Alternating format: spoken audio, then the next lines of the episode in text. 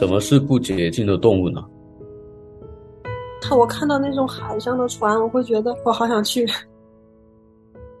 只是现在感觉对，就是这这些叙述的，还是可以说半信半疑吗？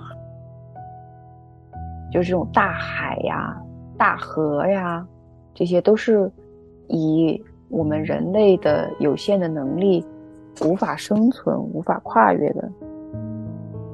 我估计还没等水退呢，我已经在船上抑郁了。我就看到好多人在那种末世里面在祭天数。欢迎收听《不孤单地球》特别制作，吃惊不吃惊？我是花椒，我是炸鸡，我是汽水，我是小白。欢迎您来到今天的《不孤单地球》，小伙伴们将一起进入吃惊不吃惊。在上一次啊，小伙伴们分享《创世纪》第六章的时候，结尾处上帝。命令挪亚造了一个方舟。根据经文的记载，说当时的世界在上帝眼中非常的败坏，充满了暴行。上帝看见世界败坏了，因为世人行为败坏，就对挪亚说：“世人恶贯满盈，他们的结局到了，我要把他们跟大地一起毁灭。你要造一座方舟，我会使洪水在地上泛滥。”毁灭天下，地上一切有气息的生灵都会灭亡，但是我会跟你立约，你和妻子、儿子还有儿媳都可以进到方舟。上帝也吩咐了挪亚，要在每种动物当中都带两只进入方舟，雌雄各一只，好保存它们的生命。各种飞禽走兽和爬虫也要按照种类，每样一对到方舟那里，好保存生命。而且吩咐挪亚为自己和这些动物预备了各种食物储存起来。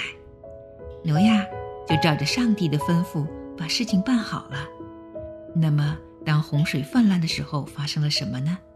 今天，让我们和小伙伴一起进入《创世纪》的第七章。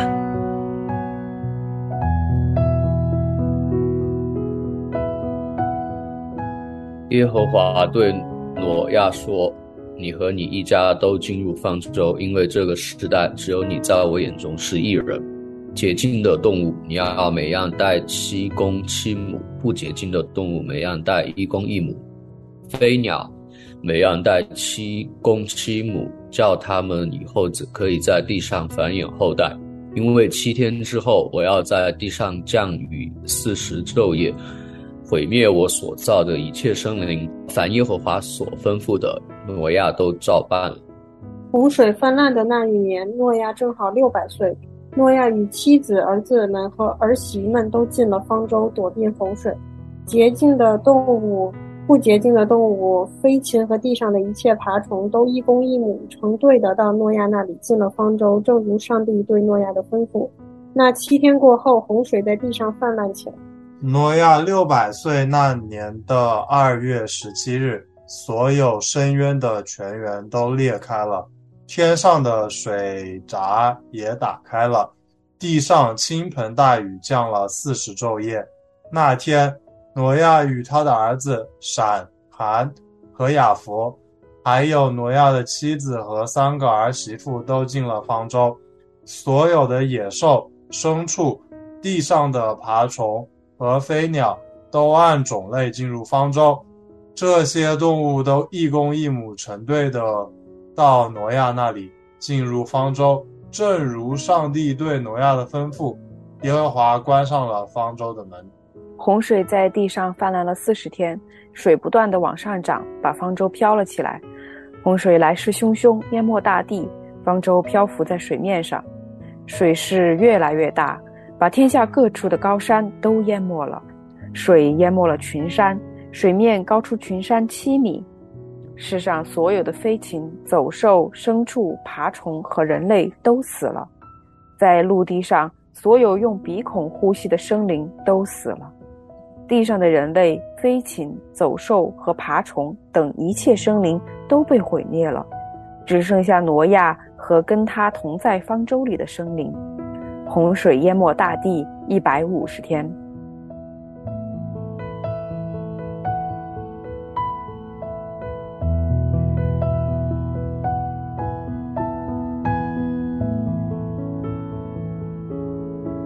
问一下大家，就是读完之后有没有哪几个地方，就是有很明显的疑问？什么是不洁净的动物呢？小白这个问题就问的非常好，其实我也想提这个。其实我也想第一个问题就想问这个地方，因为我觉得这个洁净和不洁净是上帝在之后对以色列人说的，就是什么样的动物是洁净的，什么样的动物是不洁净的。但是在这里，圣经从来没有记载他说过哪个是洁净，哪个是不洁净的。我在电视剧里看过，说好像虾是不洁净。它有那个须吗？我在电视剧里见过，然后他们说，好像犹太教教里有说那些带鳞的不能吃，因为它们不洁净。在立位记里面，立位记十一章，上帝有讲到什么是洁净的和不洁净的。那什么是洁净的，什么是不洁净？它的依据是啥呢？它的依据是这里，我给你们读一下，在立位记十一章。耶和华对摩西和亚伦说：“你们要告诉以色列人，地上所有的走兽中，你们可以吃的动物就是这些：分蹄、有趾而且反刍的走兽，你们都可以吃。但是你们不可以吃下列反刍或分蹄的走兽动物——骆驼，因为它反刍却不分蹄，你们应以为不洁净；石獾，因为它反刍却不分蹄，你们应当应当以其为不洁净；兔子。”因为它反刍却不分蹄，你们应当以为不洁净；猪，因为它分蹄有趾却不反刍，你们应当以为不洁净。这些走兽的肉你们不可吃，它们的尸体你们不可摸，你们应当视为不洁净。水中所有的活物，你们可以吃的就是这些。凡在水中有翅有鳞的，不论是在海里或河里的，你们都可以吃。在水中游动或生存在水中的活物，无论是在海里或河里。若是没有翅和鳞的，你们都要当做可憎之物，他们是你们的憎恶之物，他们的肉你们不可以吃，他们的尸体你们要憎恶。所有在水里没有翅和鳞的活物，你们都要当做可憎之物。在鸟类中又怎么怎么样？在凡有翅膀的四足爬行的生物又是怎么怎么样？规矩好多呀，是。对，无鳞无翅那个不能吃，那个对，那是我看到的那一句。对，所以就是我的印象当中，就是上帝第一次跟人说什么动物是洁净的，什么动物是不洁净的，好像就是在利未记这里，就是跟以色列人说你们哪些可以吃，哪些不可以吃。不过在这里，我觉得好像就是并不存在这个你可以吃或者不可以吃，只是上帝就是说把这个作为动物的一种分类吧，就是洁净的动物你要带上去，不洁净的动物你也要带上去。叫他们可以在地上繁衍后代。其实我刚才突然想到一个答案，就是这个《创世纪》普遍的学者认为是摩西写的，就是上帝启示给他，上帝是怎样造人的，然后是怎样啊用洪水毁灭大地，然后又是怎样拣选以色列人，就是上帝把这个历史启示给摩西看，然后摩西写下来的。所以我就在想，摩西写的时候，他会不会是以以色列人的视角来写的？他当时写这个的时候，就是他看到了这些动物，所以他就说：那这些动物对于我们以色列人来说是洁净的，另外一些动物对于我们以色列人来说是不洁净的。所以呢，我看见的就是当时上帝既让他带了洁净的，又让他带了不洁净的上方舟。上帝对于洁净和不洁净的这些动物，他们确实有区别对待啊，洁净就带七对，不洁净才带一对。我们如果再往底下稍微再看一点的话，就会看到说，挪亚后面拿这些洁净的牲畜和飞鸟向神献祭。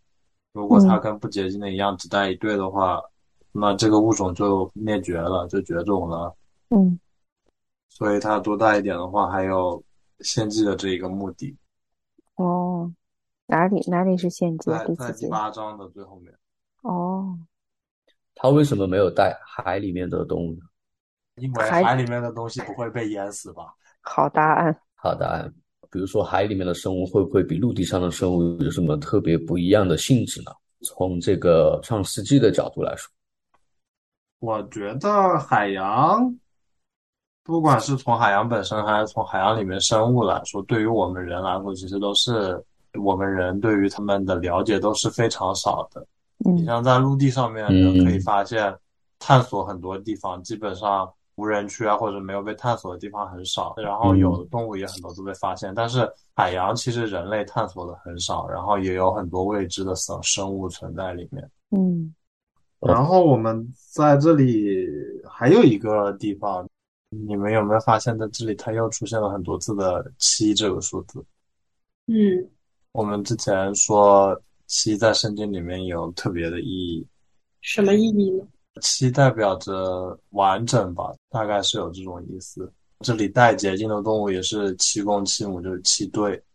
上帝跟挪亚说：“我要在七天之后，洪水在地上泛滥，然后水面高出群山七米。”其实我我也在想，这个七米怎么去理解？这个七米是比最高的山峰还要高出七米吗？我觉得应该是的吧，毕竟它要在就是水面上漂，如果它没有比最高的山还要再高出来的话，那会触底的。嗯，以前看过那个就是科学家的那个嗯分析，就是说在喜马拉雅山的山顶上有看见海底的贝类生物的化石，是什么意思呢？就是说这个山顶曾经是在海平面以下。哦，所以海和我们以为的最高陆地的最高处，其实是可以把它看成是一个那种连接性质的一个维度吗？当时我看到的解释是说，它其实它是针对板块运动的，就是他说因为那个地壳的运动，所以在呃两个板块之间的地带既可能形成那种深沟，嗯，然后也可能形成由于板块的挤压而形成非常高的山峰。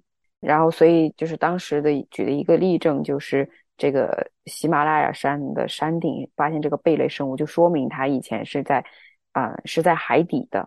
所以呢，就是它它的这个解释就是可能是由于这个板块运动的原因，所以就把以前在海底的这个陆地挤压，然后把它抬上来了，然后就把它挤压成了一个高峰。但我觉得另外一个解释也可以是说。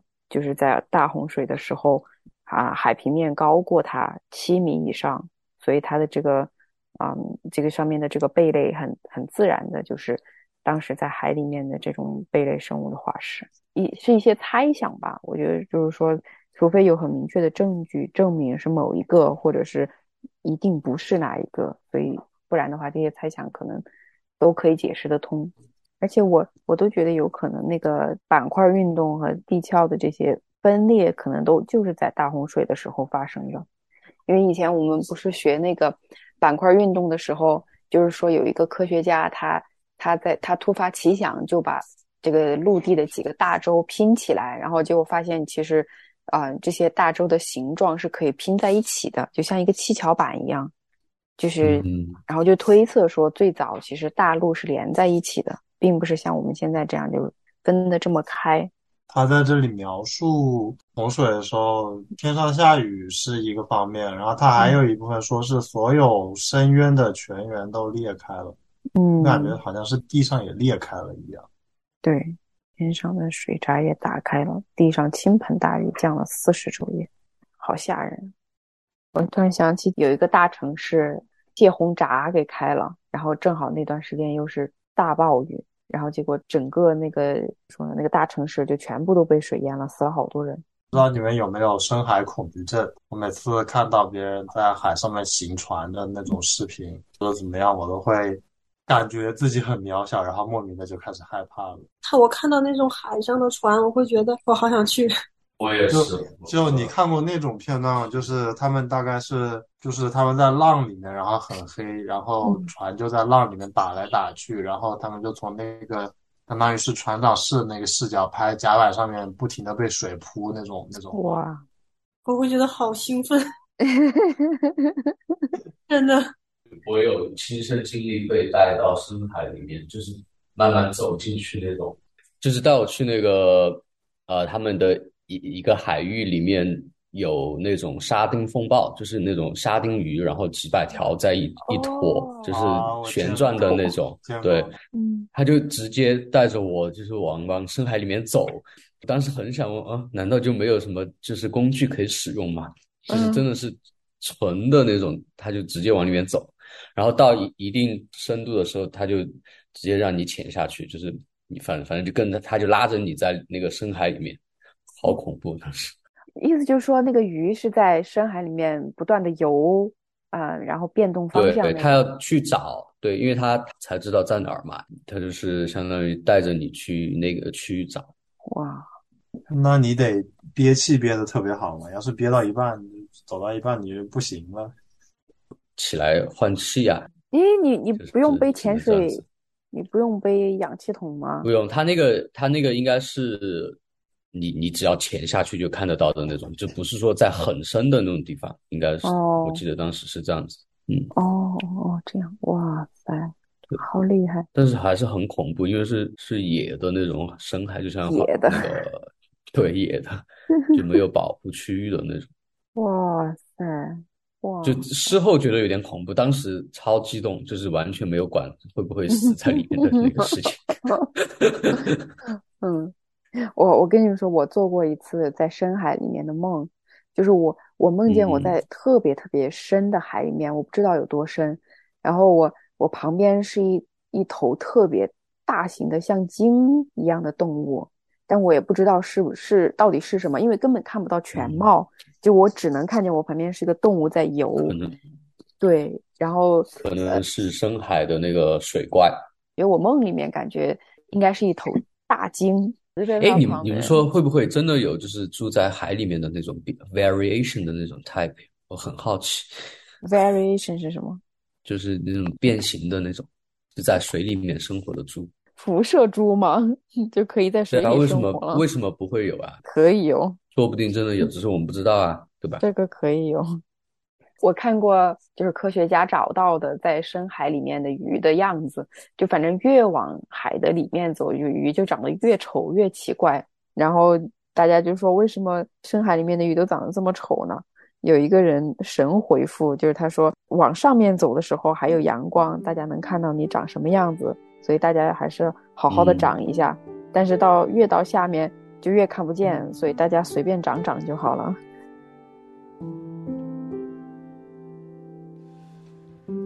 谢谢你的爱，永不离开我。谢谢你的爱，总是接纳我。想要你的爱，天天充满我。你的痛在，释放我心。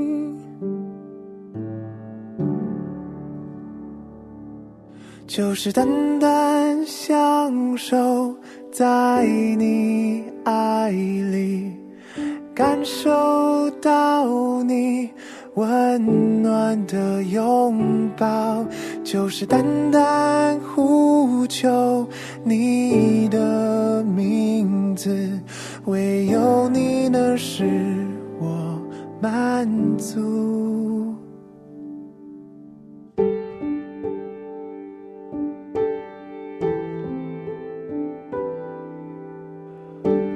谢谢你的爱，永不离开我。谢谢你的爱，总是接纳我。想要你的爱，天天充满我。你的痛在，释放我心。就是单单享受在你爱里，感受到你温暖的拥抱，就是单单呼求你的名字，唯有你能使我满足。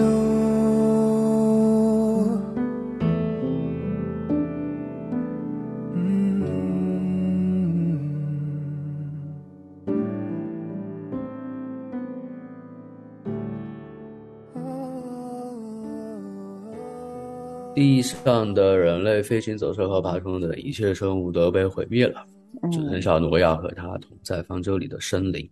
我就又觉得有点奇怪了，就是他前面又说所有的都死完了，然后这里面又是剩下了一些生灵，哦，就他带的那些。OK，这儿为什么是一百五十天啊？为什么有这么具象的一个数字呢？难道当时的人真的数了有多少天吗？我觉得肯定是有数吧。啊，当然有数啦。但是但是人都没有了，他哪儿其他的人哪哪儿来的人去数这个事情？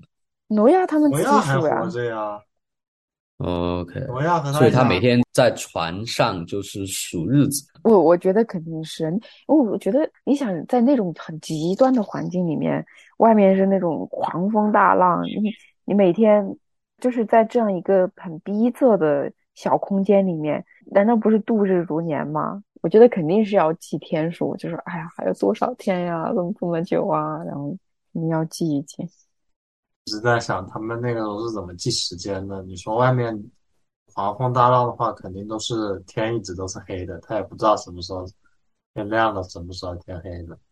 可能还是白天有有那种太阳的光，能看见稍微亮一点吧。确实，嗯，是这么想也是。如果白天下大雨的话，跟晚上比还是有点不一样的。嗯，哇，我觉得真的那个那个情景好极端呐、只是现在感觉对，就是这这些叙述的，还是可以说半信半疑嘛。That's my honest view。是，我觉得是要有一个过程的。在这边，就在肯塔基州有一个主题公园，是叫 Ark Count，它就是按照这个圣经里面描述的这个方舟的大小，一比一的建造了一个方舟，然后方舟里面的设置啊这些，也是按照圣经里面的描述这样来设置的。它里面就是有关动物的地方，然后带爬虫的地方，带鸟的地方，然后人住的地方，做的特别特别的细，而且制作的非常非常好。那个人就是真的栩栩如生的那种那种制作，我觉得真的去一次，能够有那种啊、眼睛的看见，手的触摸，还有特别是它里面那个音效很好，就是那种打雷啊、下雨啊那种音效，特别有真实感。说起这个，我小的时候在上海旁边有一个公园叫东方绿洲，里嗯面都是植物，但是莫名其妙的它就放了一艘大船。嗯我小时候一直不明白他为什么会在这地方放一艘大船，很违和。嗯但是现在想想，它的名字，它在里面放的应该是类似方舟的东西吧？嗯，其实水在圣经里面很多时候有特别深的一个含义，就是因为好多好多时候，就是这种大海呀、大河呀，这些都是以我们人类的有限的能力无法生存、无法跨越的，所以好多时候就是这种洪水或者是大海，其实是象征着一种对人的审判。这样的地方或者这样的事件发生，是用来结束人的生命，或者给人类造成灾难的。所以，比如说像摩西带领人过红海的时候，他的那个海是被神亲自的竖起来的，就是让以色列人可以经过。但是对于后面的埃及人，在他们经过的时候，这个红海就合起来了，就把他们淹在红海里面。就是好多时候，这种海就是结束人的生命啊，或者是对人的一种恶行的一种审判。包括后面彼得前书这个第三章二十一节的时候，就是提到挪亚方舟，就是说这个当时的这个洪水其实是一场洗礼，要把这个地上面的污秽除掉，就是洁净，是一个洁净。审判其实也是一个捷径。说到这里的时候，我其实突然想起来一个没有什么联系的事情，就是我有一段时间很喜欢玩丧尸游戏，就是僵尸游戏，然后很嗯喜欢那种僵尸主题的电影啊什么的。我就看到嗯好多人在那种末世里面，就是在在记天数，就是已经存活了多少天。我觉得跟这里蛮像的，就是因为外面的世界都是我不可控制的，我可能什么时候不知道我就死了，所以就是这种有特别精确的天数的记录，表明我还活着。我之前一个程序，它就是你输了你的出生啊那些，然后它就是以不同的点代表，好像是每一周，然后就会告诉你你现在正值正是在你人生中的哪个阶段了。然后我一看我的那个，我的天呐，感觉真的就是快过半了，剩下的日子不多了，应该是以八十岁还是几十岁了，一百岁来算的每个人的人生的阶段，就是他会把你一生用同样的点表示出来，然后你现在已经到了哪个呃 part，你就看得到。七月十七日，方舟停在了亚拉拉山上，日子越精准，越证明洪水真的发生过。亚拉拉山在哪里呢？在土耳其亚美尼亚高原。有些有些网页上有在说，在亚拉拉山上发现了方舟的遗迹。这不是我们上次讨论的吗？考古队有查到说有方舟的证据。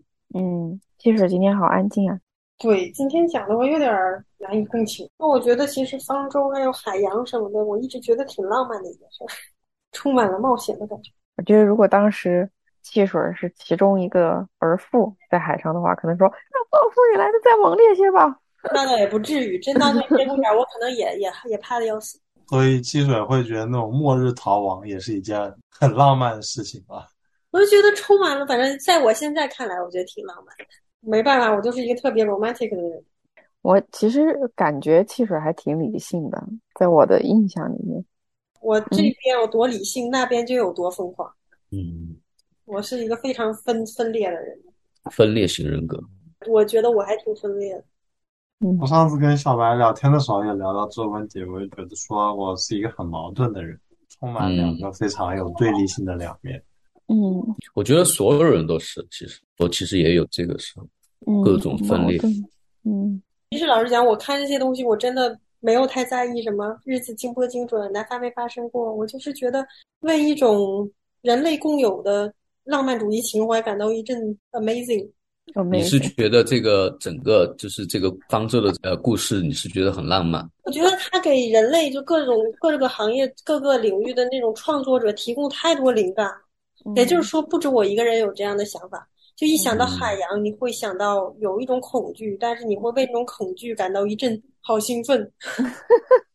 嗯，也就是这样。你们觉得这几个人人每天在方舟上面做什么？挺无聊的，不敢想。生孩子吗，应该不会吧？我觉得他们应该会去敬拜神。对，我觉得那个时候你就什么希望都绝了，就唯一可以让你活命的就是这个让你造方舟的上帝。那你除了抓住他，你还能干啥呢？如果说他跟上帝有个很好的关系，就好像说你每天跟上帝就会感觉像在面对面对话一样，那那样的时间过得应该是很快的，也是很充实的。那如果不是那样的话，我真的很难以想象他们每天在船上是干什么的，没有什么娱乐活动，也没有什么事情可以做。那搁在现在的话，我估计，我估计还没等水退呢，我已经在船上抑郁了。但是你知道，我们现在之所以会有这么强烈的、经常会觉得抑郁的感觉，是因为我们平时玩的东西太多了。也就是说，你一开始什么都不给你，你也不习惯这些，对然后你过那样生活，你也会觉得很很平常。咋说？我我反正看过研究说，现在人之所以特别容易焦虑，就是因为他平时接受的信息比较多，然后信息太多了，就会让你感觉到，首先你看的时候就会焦虑，然后你不看的时候也焦虑，然后就嗯不再焦虑。这就像是一种戒断反应嘛，你有这些的话就得行，你没有的话你就开始有反应。对，我上次家里不是停电了吗？我那天停电了之后，就等于说我网也没有了，没法看剧，我工作也不能工作了，然后，然后我才猛然发现，哇，我就没有这个东西吧，我坐如针毡。嗯我们之前不是有一个挑战，不用手机一天嘛？我就觉得才真正了解到离开网络世界，只是现实里面有很多还是挺美好的东西。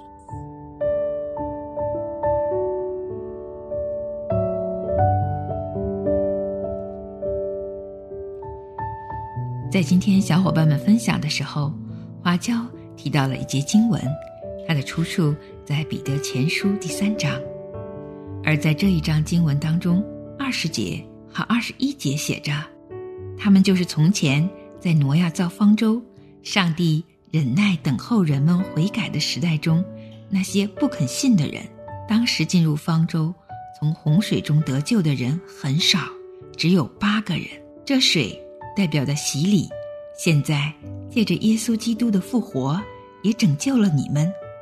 这洗礼要表明的，不是除掉肉体的污秽，而是求在上帝面前有无愧的良心。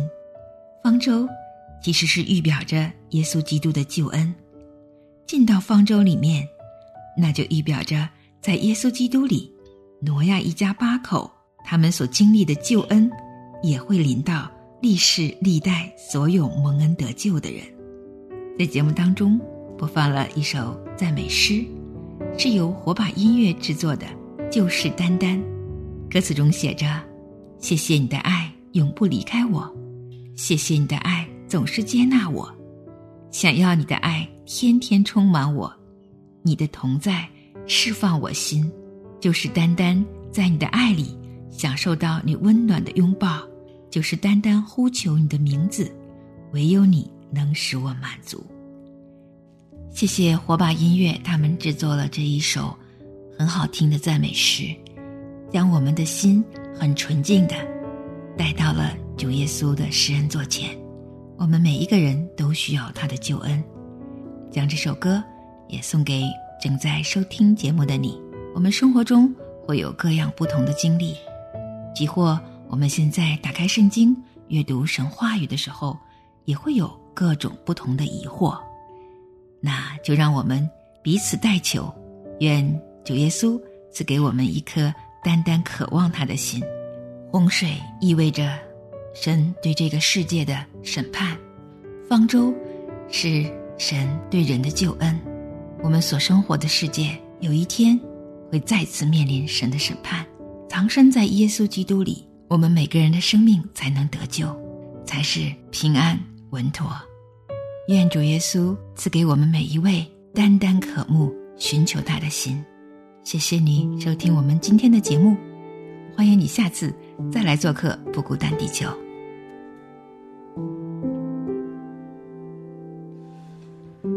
谢谢你的爱永不离开我，谢谢你的爱总是接纳我，想要你的爱天天充满我。你的同在，释放我心，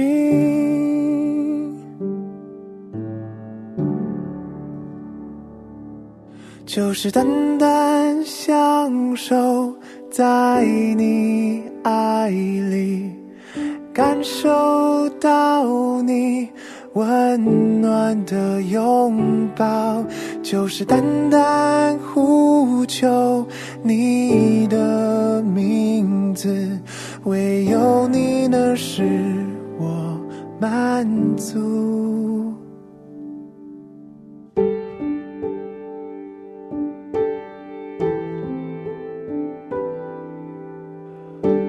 谢谢你的爱，永不离开我。谢谢你的爱，总是接纳我。想要你的爱，天天充满我。你的痛在，释放我心，就是淡淡相守在你爱里，感受到你。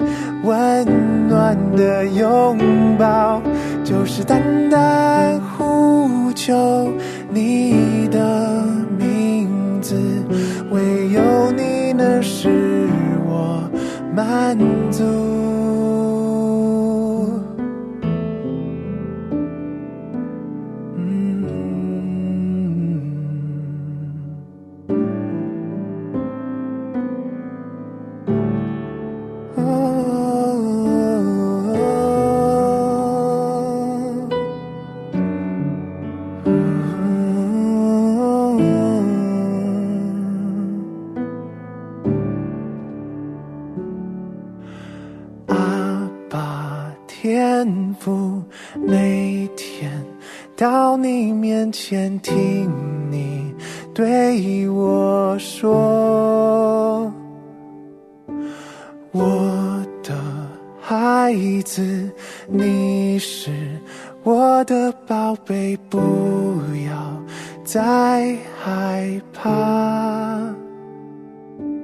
就是单单享受在你爱里，感受到你温暖的拥抱，就是单单呼求你的名字，唯有你能使我满足。